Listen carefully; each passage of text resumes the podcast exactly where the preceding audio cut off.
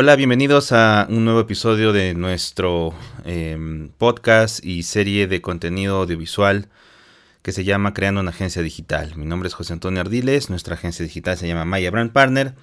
Nos pueden seguir en Instagram, en Facebook, eh, también estamos en TikTok, en YouTube y en nuestro podcast en Spotify con el mismo nombre Creando una agencia digital. Entonces, em, bueno, esta serie de episodios hablan acerca de cómo nos está yendo con la agencia y eh, conversar algo, mm, algo un poquito más profundo acerca de emprendimiento, creatividad, eh, social media, todo lo que tenga que ver con marketing digital. Y em, bueno, darles algunos insights, algunas ideas, probablemente motivarlos en algún sentido. Y eh, también darles algunos tips, formas de cómo entendemos el social media, nuevas tendencias y bueno, el trabajo que todos estamos llevando a cabo en este ambiente digital nuevo en el 2021. Bueno, para esta, este episodio vamos a hablar acerca de eh, un temita que eh, todos los emprendedores lo tienen a lo largo de todos sus días de trabajo como emprendedor. Y es eh, la incertidumbre del futuro, es decir, preocupación con el futuro, es decir, no estar, digamos, seguro de qué es lo que va a pasar el día de mañana, si es que me equivoco con algo, si es que tomé una buena o mala decisión que em, pueda repercutir en algo positivo o negativo con la empresa. Entonces, bueno, esta preocupación eh, con el futuro no es, digamos, eh, algo que escape a los emprendedores, es algo que eh, es parte de su día a día. Em, entonces, bueno, yo tengo alguna una aproximación, digamos, que les podría servir para ustedes en el caso de empezar a fijarse objetivos con las empresas. Entonces no es secreto que eh, todas las personas tienen que plantearse objetivos. En el episodio anterior hablábamos acerca de eh, el hecho de eh, traer a una hoja de papel los objetivos, es decir, plantearse los objetivos y aterrizarlos en aterrizar todas estas ideas en objetivos medibles en, un tiempo determinado. Además de hacer eso, obviamente tú estás pensando en que vas a lograr esos objetivos, pero una forma también, digamos, distinta de, plantearse estos objetivos es a través de una mirada de esta filosofía estoica, que es el eh, eh, premeditatio malorum, que significa premeditación de un mal futuro. Eh, es decir, hacer una planificación desde el miedo. Hacer una planificación poniéndote a pensar en qué es lo peor que podría pasar con la empresa. O probablemente qué es lo peor que podría pasar contigo mismo eh, si es que no tomas acción de lo que estás pensando hacer. ¿Qué es lo peor que podría pasar en el corto plazo o en el largo plazo? Es decir, tener una mirada también de qué es lo peor que sucedería si es que no lo hicieras. Em, digamos que eh, te pones a pensar en los resultados negativos que podrías tener en el futuro. Ahora, ¿para qué serviría esto? Eh, para estar un paso adelantado frente a los errores que se podrían estar presentando. No sé si ustedes han trabajado con el, árbol de causas y efectos, es algo similar a ello, ¿no? Es decir, eh, todas las causas que podrían pasar y retrocedemos hasta los principales problemas y también avanzamos hacia los, hacia los efectos que podría suceder cualquier objetivo que nos planteemos. Entonces lo mismo sucede desde esta perspectiva, digamos, negativa de ver las cosas. Em, de esa manera tú te pones a pensar en cuáles son los riesgos que puedan estarse presentando a lo largo de tu trabajo o eh, lo peor que podría suceder y también te das cuenta al momento de hacerlo que eh, justamente el hecho de no tomar acción o el hecho de no demorarte tanto en tomar decisiones puede tener un, efecto positivo a futuro. Entonces, bueno, de eso se trata el hecho de eh, ponerse a pensar en, en, en, lo que puede pasar en el futuro, ¿no? Y eh, bueno, les voy a dejar una frasecita como siempre la dejo. Y es una frase de Séneca que indica, sufrimos más eh, por, la, por la imaginación que por la realidad. Sufrimos más por nuestra imaginación que por la realidad. Que significa que eh, dejamos mucho a lo que nos pueda pasar a futuro solamente en nuestra imaginación más de lo que pueda pasar en la vida real. Entonces, al momento de hacer este, este análisis de qué es lo peor que te puede pasar, te das cuenta que en realidad lo peor que puede pasar puede estar quizás muy lejos de la realidad. Entonces lo que sucede es que estás sufriendo mucho en tu mente y no tanto en lo real que te puede estar sucediendo. Em, y por ejemplo hay muchas personas que puede ser que estén pasando por un mal momento en su emprendimiento o en su vida personal y quizás no se están dando cuenta que lo que sucede no es que eh, te sientas mal con, tu, con la situación actual, sino lo que sucede es que estás en realidad distraído en otras ideas que eh, ocasionan que justamente te sientas de esa manera. Em, por ejemplo, esta es una frase de, Facundo Cabral. Eh, si no lo han buscado, búsquenlo en YouTube. Hay un audio muy bonito que se llama No estás deprimido, estás distraído. Y habla justamente acerca de cambiar el enfoque. Los pensamientos son los que nos permiten sentirnos de determinada manera. Los, los pensamientos mandan a las emociones. Entonces, hay muchas personas que se dejan llevar mucho por la emoción, pero en realidad lo que sucede es que eh, lo que está mandando son sus propios pensamientos que, eh, que como diagnóstico su emoción es la que les está diciendo que no deberían de estar pensando de esa manera. Es decir, si te sientes enojado, puede ser que estás, estás pensando cosas que no deberías pensar. Si te sientes triste, probablemente también pasa lo mismo. Ahora, eso no quiere decir que no puedas sentirte enojado o triste, ¿no? Tienes que entregarte la emoción, pero pensando, o sea, siendo consciente de que em, te sientes así por la forma como estás pensando. Por lo tanto, tienes que cambiar el enfoque y de esa manera ya te puedes sentir mucho más eh, eh, tranquilo con lo, que, con lo que estás sintiendo en ese momento, justamente porque estás pensando de la manera adecuada. Y es lo mismo que les dije en unos episodios anteriores también. Hay personas que están trabajando en un lugar eh, o de repente ha pasado ya mucho tiempo de estar trabajando en ese ambiente y de repente se dan cuenta que ha pasado varios años en los que han estado lejos de su familia o han estado este, sacándose el ancho sin ver a las personas que quieren, han malgastado quizás relaciones, han malgastado dinero en otras cosas que estaban pensando también, em, o se han frustrado proyectos justamente por estar em, haciendo algo que no les gustaba. Y como el, recurso más importante que tenemos es nuestro tiempo de vida, lo que menos debería estar haciendo es estar sufriendo en ese tiempo, en, ese, en este corto tiempo de vida que tenemos todos. Por lo tanto, tienes que estar haciendo lo que más te gusta, lo que más te apasione, a lo que tú eh, más le puedas dedicar tiempo y sentirte tranquilo con ello. ¿De acuerdo? Em, entonces, bueno, eso principalmente porque les hablo de este tema porque es lo que nos está sucediendo ahorita, ¿no? Hay muchas incertidumbres con el trabajo que estamos llevando a cabo. Es decir, por ejemplo, estamos haciendo ahorita eh, pauteo digital, eh, estamos haciendo anuncios, pero este, eh, muchas veces en los anuncios en, digital es incierto lo que pueda pasar. Ahora hay personas que yo sé que automatizan estos procesos y los hacen predecibles. Eh, y justamente por los eventos que están sucediendo en tu sitio web o de repente por, porque hayas caído este, a una landing y ya puedas automatizar el proceso o, un, o, un, o gestionar un autoresponder. no sé, depende, ¿no? Pero Em, a lo que voy es que al inicio siempre tienes ese bichito que te dice no sé si lo que estoy haciendo o vaya a ser esté bien, ¿no? Y sobre todo te pones a pensar en eso eh, porque también hay personas que están trabajando contigo y dependen de las decisiones que tomes tú como, como cabeza de equipo, ¿no? Eh, bueno, entonces, este, haciendo un resumen, ¿cómo nos va con la agencia? Estamos eh, ya trabajando con, bueno, venimos trabajando con un cliente ya buen tiempo y hemos recibido muchas cotizaciones, hemos enviado cotizaciones, hemos enviado propuestas de trabajo, pero no es un proceso automatizado todavía. Es un proceso en el que depende todavía de que estemos este, trabajando presencialmente con un equipo de venta que se dedique a hacer eso. Em, el problema es que em, muchas personas, por ejemplo, se ponen a pensar en trabajar con un cliente y el hecho de trabajar con este cliente, eh, obviamente tú quieres que el cliente se sienta lo más eh, satisfecho posible con tu trabajo, ¿no? Tratas siempre de superar las expectativas de este cliente. El problema viene cuando el cliente te empieza a demandar muchas tareas adicionales eh, o supongamos que se sale de, los, de las peticiones que normalmente se debería de hacer bajo un contrato y te dice, este, bueno, yo sé que puedes hacerlo o necesito urgente este diseño, necesito urgente este trabajito, o necesito este proyecto iniciar, o qué ideas tienes, me las puedes pasar. Y bueno, tú por darle un buen servicio lo haces, ¿no? De repente te dice, eh, tengo una reunión ahorita urgente, o muévete a tal lugar, entonces, este, bueno, lo haces, ¿no?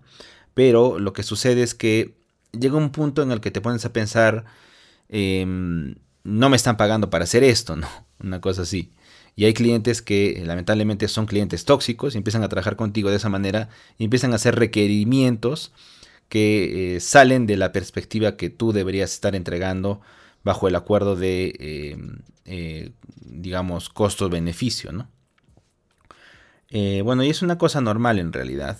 Es lo mismo que pasa con un freelance de diseño, por ejemplo. Un freelance de diseño eh, ha estudiado, digamos, 3, 5 años el hecho de, saber diseñar, ¿no? Saber manejar los softwares, saber este, teorías de diseño, eh, saber em, cómo crear un diseño de forma, eh, de, bajo un tipo de perspectiva, añadirle trazos, por ejemplo, distintos, grosores, este traqueo, la tipografía, tipografías distintas, em, escalas, colores, jerarquías en el diseño. Y al final de cuentas, después de todo ese trabajo que has hecho y tú dices, este diseño está bien sustentado, bajo tales teorías de diseño, se lo presentas a una persona y la persona simplemente te dice, hazle el logo más grande, o sácale esta letra, o pon la imagen más grande detrás acá, y te termina cambiando prácticamente todo. Entonces yo me pongo a pensar en el hecho de que, eh, que eh, por ejemplo, eh, tú vas al odontólogo y no le vas a decir al odontólogo, oye, estás haciendo mal tu trabajo, ¿no? Dame el espejito, yo lo voy a hacer por ti. Entonces, e, en, el caso del diseño, por ejemplo, muchas personas obviamente tienen la perspectiva de que ellos mismos lo pueden diseñar o ellos mismos también pueden hacer la forma de trabajo como tú lo estás haciendo como profesional. Eh, y no sienten que tú estás haciendo en realidad un trabajo profesional que eh, depende de ti cómo quede que se vea bien o mal, porque tú has estudiado para eso, ¿no? Eh, y bueno, y con tantas aplicaciones que ahora están saliendo en el mercado que permite que cualquier persona pueda gestionar un diseño, eso justamente hace que yo entienda, y es lo que les brindo a ustedes, que el diseño es, eh, digamos, lo estético en el diseño es subjetivo, depende de cualquier persona. Tú le puedes presentar un súper buen diseño que bajo la vista de un diseñador teórico técnico te indique, ah, ya estás bien sustentado este trabajo. Y viene alguien que se lo haya, que haya hecho su trabajo en Canva, digamos, te presenta el logotipo, el diseño así, etcétera y te va a decir, no, se ve mejor este, ¿no? Entonces, es completamente subjetivo al cliente, es completamente subjetivo a las personas que demandan el trabajo. ¿Qué hacer en ese caso como diseñadores? Eh, simplemente darte cuenta que eh, el cliente puede indicarte qué es lo que él necesita, cuáles son los cambios que busca y obviamente llegar a un acuerdo de, eh, de tener la forma como el cliente lo necesita y hasta dónde puedes darle tú en tus capacidades como trabajo. Y la velocidad es uno de esos factores importantes, es decir, cuán rápido puedes hacer el diseño para entregárselo al cliente frente a cuánto se está demorando otro diseñador, por ejemplo. Em, porque si no, cualquier persona ingresa a un sitio web y el, sitio web se lo hace el diseño y se acabó, ¿no? Ya no te contrata. Entonces, bueno, ese es el hecho de trabajar bajo esa perspectiva. Eso hablando acerca del diseño. Em, bueno, ahora me gustaría también conversar un temita importante eh, en cuanto al, eh, al, social media management. Em, cualquier persona que está trabajando en marketing digital desde hace ya mucho tiempo eh, tienen una perspectiva distinta frente a otros.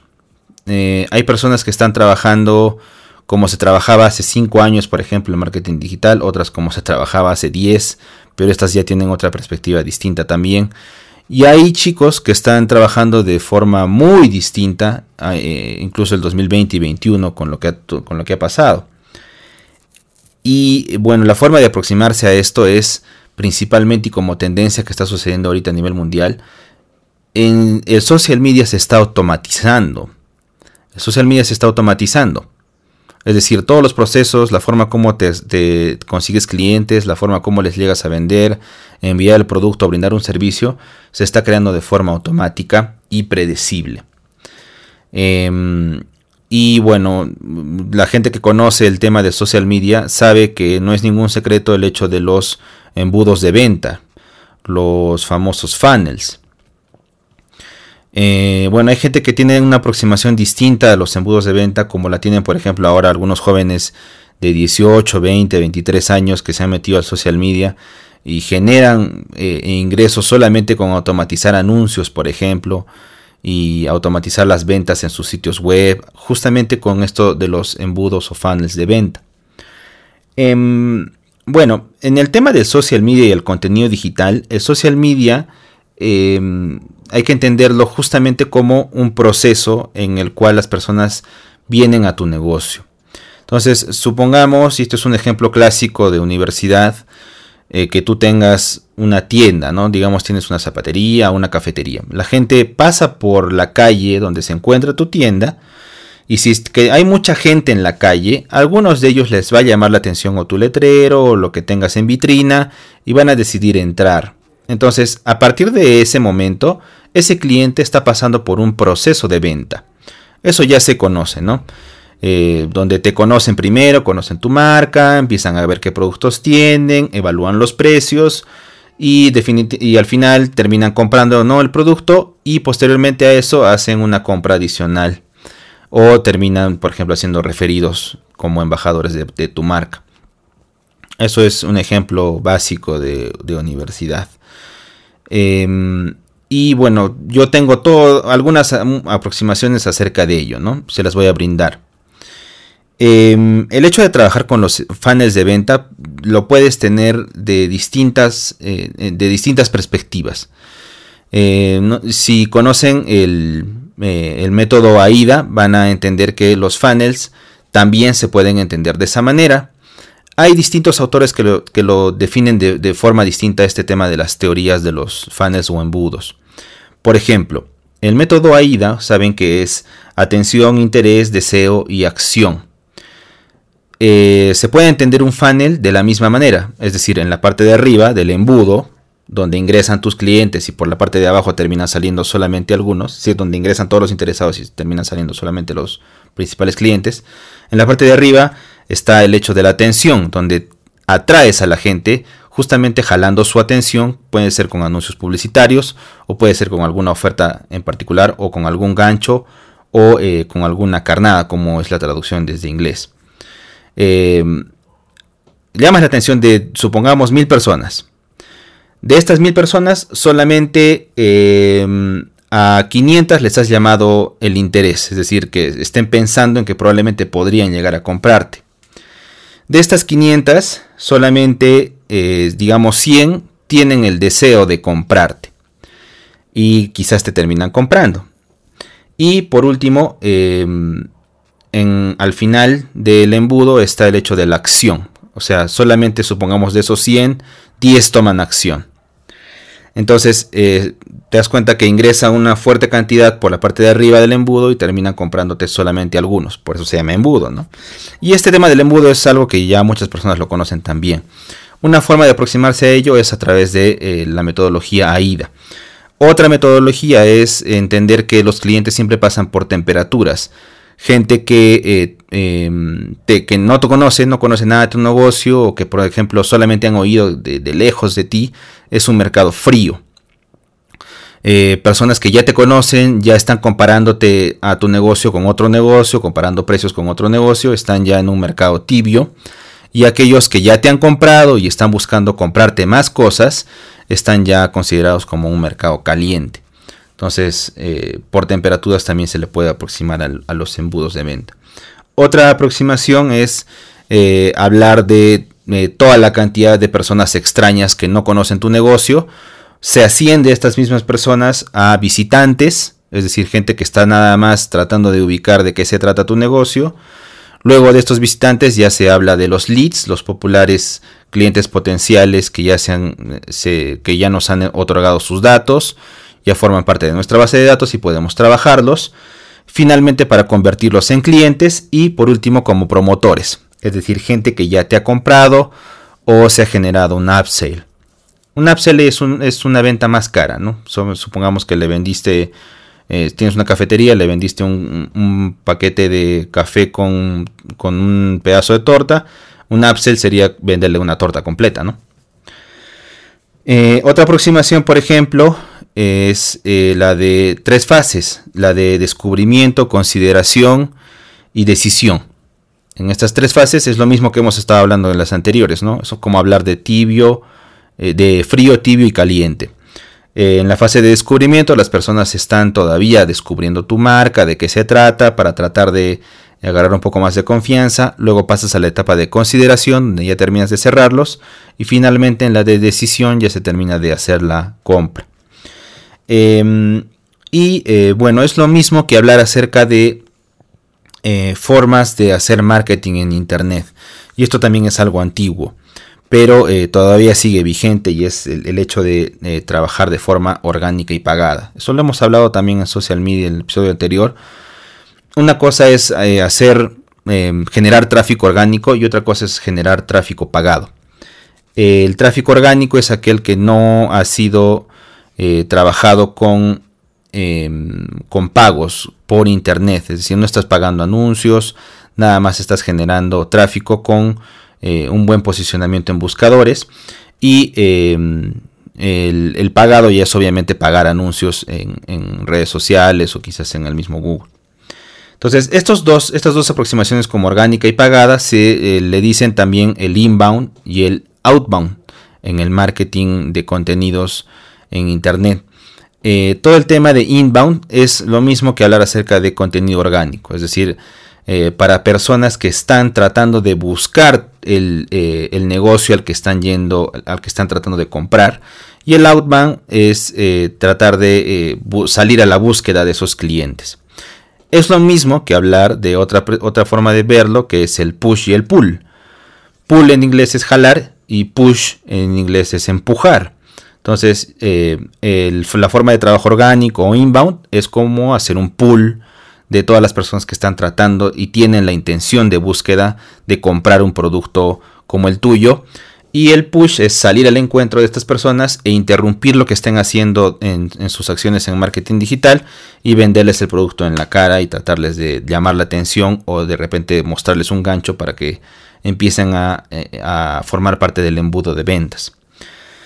Entonces, bueno, esa es una forma de aproximarse hacia el marketing digital. Hay muchas personas que, eh, digamos, eh, se han quedado eh, en, el hecho de solamente interactuar con tus, con tus seguidores en tus redes sociales. Es decir, digamos, sacan un post en el que dicen, este, no sé, buenos días Perú, ¿cómo estás? ¿Cómo amaneciste el día de hoy? O feliz día y el día de la ciudad, ¿no? Y ahí queda. O supongamos, ¿cuál es el más rico plato de este restaurante? A o B o eh, supongamos sacan este un concurso, sorteo y ya y, tratan de hacer tipo este contenido de esa manera y eh, solamente orientado a la venta. Eh, en este caso está orientado a la interacción, pero después de la mayoría de estos contenidos te muestran oferta hoy dos por uno o so, aprovecha este fin de semana tenemos este producto. Entonces, este, no, no están tratando de generar una, una, una comunidad a la cual tú le debas dar contenido que le, le genere valor, ¿no? Entonces, este, bueno, hay, hay eh, un trabajo en, Perú y en Latinoamérica todavía en ese sentido, pero eh, que obviamente no está orientado a la gestión de los embudos para tratar de atraer gente para, para convertirlos en clientes. Ahora, depende también del producto que se esté vendiendo, pero bueno, la forma de aproximarse a ello es a través de justamente los embudos de venta. Si no lo han investigado, eh, todavía chequenlo, es un tema muy interesante eh, para conversar no solamente en el marketing digital, sino en el marketing en general, ¿no? Y justamente para las ventas también. Eh, ¿Cuál es el formato que nosotros trabajamos en, Maya? Trabajamos el mismo embudo de ventas del entendimiento del mercado frío, el mercado tibio y el mercado caliente y el mercado de descubrimiento, consideración y decisión. Son las mismas tres etapas, solamente que nosotros le llamamos Em, contenido viral, contenido de valor y contenido de venta. Em, el contenido viral es el mismo contenido que forma parte de la fase de descubrimiento o la fase fría. Entonces, mm, supongamos, hemos sacado varios contenidos en los que hablamos de, eh, digamos, una fecha de los enamorados o aprovechamos el día de una ciudad o sacamos algo muy gracioso, quizás saco un meme, o quizás algo, saco algo simpático, o quizás algo entretenido. Por lo general, el contenido viral es contar historias, que es justamente lo que estamos haciendo nosotros ahora. Estamos haciendo storytelling. Contamos nuestra misma historia, nuestro, nuestra experiencia en la creación de la agencia digital y eh, tratamos de que las personas a las que les haga sentido este, este discurso formen parte de nuestros seguidores. Ahora, una vez que yo ya tenga estos seguidores de forma de contenido viral, a este mismo contenido, obviamente en las plataformas de Facebook e Instagram hay que meterles, eh, hay que darles eh, pauta pagada para que se muevan, porque orgánicamente no se van a mover, y eso no es un secreto. Em, luego, pasamos a contenido de valor y significa darle eh, algo de educación a las personas, es decir, enseñarles contenido que les sirva justamente al tema que tú estás tratando de, em, de, generar en, la conversación con estas personas, ¿no? A estos seguidores normalmente se les dice seguidores, o se les dice comunidad, o se les dice tribu, que es solamente personas que les interesa este tema y por ello te siguen, ¿no? Entonces, eh, la idea es darles valor a estas personas, o sea, contenido que ellos valoren como algo que vale la pena ver, ¿no? Eh, por lo general es contenido educativo, eh, entretenido y, educativo. De hecho, ustedes han visto el formato que estamos armando. Eh, probablemente cambie el formato en unos días o en unas semanas, probablemente no cambie, depende de cómo vayamos haciendo estas experimentaciones con el contenido, pero de eso se trata, ¿no? Y finalmente el contenido de venta en el cual ya se muestra una oferta, una oferta irresistible que, que valga la pena ofrecer al mercado y manejando también eh, las variables de scarcity o escasez. Em, es decir, decirle que solamente la oferta está hasta tal, hasta tal fecha o solamente por este mes o solamente por el fin de semana o solamente por hoy. Eso también todavía genera, eh, genera conversiones en el marketing digital hasta ahora. Em, se habla ya de un cambio en el cual no va a ser necesario estar moviendo a las personas interesadas desde las redes sociales hacia un landing, em, hacia un landing para tratar de convertirlos ahí, sino hacerlos en la misma plataforma de Facebook con Facebook Pay. Esa es todavía ahora una tendencia que se está conversando mucho. Quizás a lo largo de este año ah, vayamos haciendo algunos, vayamos viendo algunos cambios en relación a eso. Em, y bueno, en el tema del e-commerce esto se ha vuelto mucho más automatizado, ¿no? Yo puedo mostrarle un anuncio a alguien, por ejemplo, de un suéter o alguna prenda de vestir. Si la persona está interesada, este, simplemente ingresa al anuncio, ingresó a, una, a, a un sitio, a una landing page donde está el producto, más fotos del producto, videos del producto. Si, no decidió, si decidió no comprar y se regresó a Facebook, ya se sabe que esa persona ha ingresado a ese sitio y por lo tanto te puede salir un nuevo anuncio al que se le dice eh, un anuncio de retargeting, también le dicen eh, remarketing, pero eh, ese nuevo anuncio ya le muestra a la persona el hecho de decirle, oye, sabemos que entraste a la, a la tienda a comprar el producto, no lo compraste, mira, ahora como sabemos que estás interesado, te lo dejamos a 30% de descuento, pero solamente por hoy. Entonces la persona va nuevamente a ingresar a la landing page y ahí probablemente termine comprando el producto. Esa es la forma de entender los embudos de venta, ¿no? A la persona, eh, de lo que ingresaron 100 personas, a esas 100 personas, de repente solamente me terminaron comprando 10, es decir, tengo una tasa de conversión del 10%. Estos temas de e-commerce son mucho más puntuales, son mucho más exactos, puedo saber los ratios de conversión, eh, vale la pena ingresar a ello. Em, hemos trabajado, yo por ejemplo trabajé con una tienda la cual eh, vendía a nivel nacional de esa manera y este, la tasa de conversión entre más barata sea, mucho mejor, ¿no? De esa manera también puedo estar haciendo un negocio rentable y predecible conforme pase el tiempo. Es decir, si yo le puse 100 soles de, publicidad y vino una persona que me, que me, compró un producto de 300 soles, es decir, esa persona, un cliente me vale conseguir, eh, por ejemplo, el 30% de esa inversión. Entonces, entre más barato me cueste el cliente, mucho más margen de ganancia puedo generar yo. Entonces, si un cliente me cuesta, digamos, un sol atraerlo, puede ser que yo le diga, em, que yo le diga ya, entonces si me cuesta un sol atraer un cliente, si le pongo 100 soles, me vienen 100 clientes. Si le pongo 1000, me vienen 1000 clientes. Entonces, de esa manera puedes automatizar tu negocio a nivel mundial incluso. Eh, podemos conversar más acerca de ello. Ahorita hay una tendencia muy rápida acerca del, del branded dropshipping, que, que hay muchas personas jóvenes que ya se han metido a este tema y que vale la pena conversarlo también. Mm, ¿De acuerdo? Bueno, em, entonces, así estamos en el periodo de nuestra creación de agencia digital. Estas conversaciones son, eh, son de lo que la forma como pienso yo, la forma como es la cultura de la organización y la cual queremos nosotros mostrarles a ustedes. Em, siempre yo tengo presente una frase que es eh, los clientes no compran, en el caso de los servicios de alto valor agregado, no compran el servicio en sí, sino compran la cultura de la marca. En este caso, yo espero que los clientes que trabajan con nosotros em, entiendan la cultura, cómo trabajamos. Siempre nosotros nos guiamos de la máxima que nuestra, nuestra palabra es lo más, el insumo más valioso que tenemos. ¿no? Si yo decido trabajar con alguien y le digo que vamos a cumplir para el plazo de trabajo hasta el próximo viernes, o le voy a entregar tantas piezas de contenido para tal fecha, o este que nos vamos a ver a las 9 de la mañana y nos vemos a las 9 de la mañana, no puedo faltar a eso porque es mi palabra, ¿no? Entonces es parte de la cultura, cómo trabajamos y siempre tratamos de trabajar con mucha confianza, con mucha convicción, con mucho, mucha entrega para el cliente, tratando siempre de superar expectativas. Em, siempre, y bueno, tratamos de mantener un, trato muy cercano, ¿no? No es que estamos tampoco con una persona de traje y corbata, toda seria y tratando de hacer contenido serio y aburrido, ¿no? Siempre estamos buscando eh, en ese sentido tener mucha confianza con el cliente y que trate de entender nuestra cultura también. ¿De acuerdo? Entonces, bueno, estamos en esta carrera de trabajo. Ya vamos a empezar a trabajar con un cliente que está trabajando en, en, en República Dominicana. Nos está pasando el dato para empezar a hacer eh, unos, eh, unos diseños y contenido digital para ellos desde aquí, desde Perú. Entonces, em, eh, él es, muy simpático porque las culturas son muy distintas, ¿no? Las fechas también cambian en, algunos, en algunos sentidos.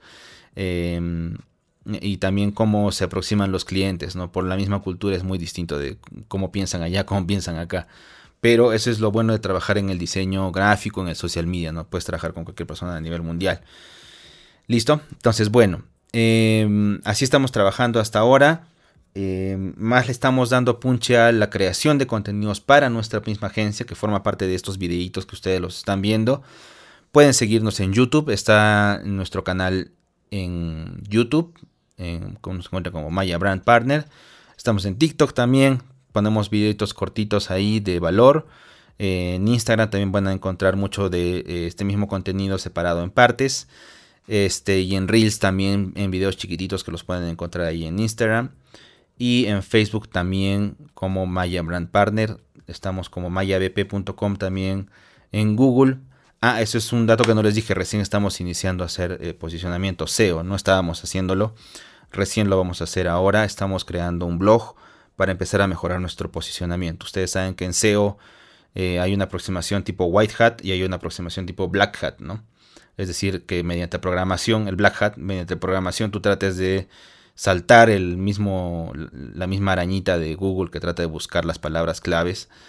Pero desde SEO White Hat, es decir, hacerlo de la manera como Google quiere que lo hagas, creas contenido que en verdad tenga los, eh, las palabras claves que la persona está buscando. ¿no? Entonces eso es algo que recién lo estamos iniciando, estamos retomando en realidad y eh, obviamente queremos tener las primeras búsquedas em, en, Perú en cuanto a agencia publicitaria, agencia de publicidad, que es una de las búsquedas principales en Internet. Ya, eh, bueno, para más tips pueden seguirnos en TikTok, en Instagram, lo vuelvo a repetir. Y eh, queremos que sigan siendo parte de esta comunidad que, de emprendedores, de creativos, de diseñadores, de gente entregada al marketing digital y que obviamente se sienten apasionados por, esta, por este mundo por este eh, trabajo que hacemos todos día a día y que no queremos que, sea más de lo que podemos eh, de, lo que podemos eh, entender como algo que nos gusta, que nos apasiona, ¿no? Listo, entonces nos vemos en el siguiente episodio. Cuídense, chao, chao.